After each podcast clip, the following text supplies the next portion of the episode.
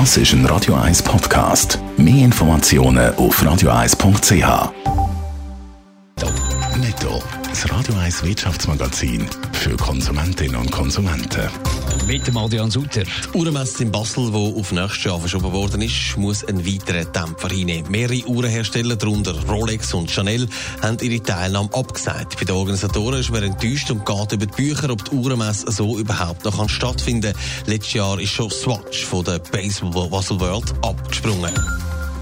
Apple geht seine Mobilitätsdaten frei, um Anhaltspunkte zu liefern, ob Ausgangsbeschränkungen ein gutes Mittel sind gegen das Coronavirus.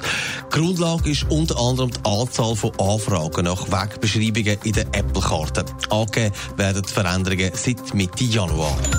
Der Sportartikelhersteller Adidas kommt wegen der Corona-Folgen einen Milliardenkredit von der deutschen Förderbank über.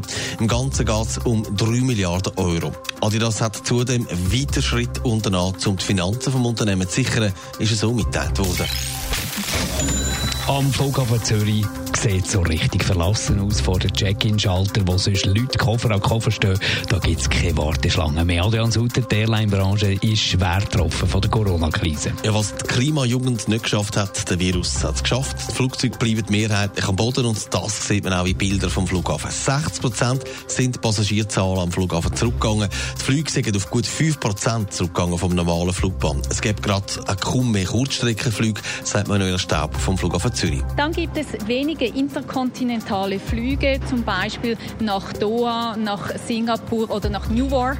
Aber diese Flüge finden zwischen eins und dreimal pro Woche statt, also massiv weniger. Und oftmals transportieren diese Flüge interkontinental dann auch ähm, Fracht und wenige Passagiere. Weltweit rechnet übrigens der Verband der Airlines mit fast 300 Milliarden Verlust. Wie sieht es bei der Swiss aus?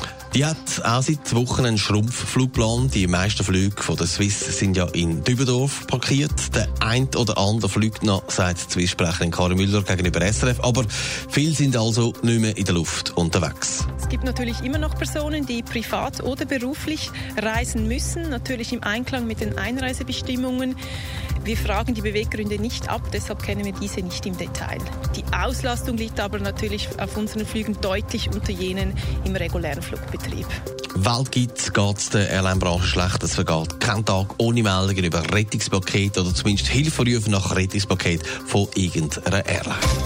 Netto, das Radio 1 Wirtschaftsmagazin für Konsumentinnen und Konsumenten.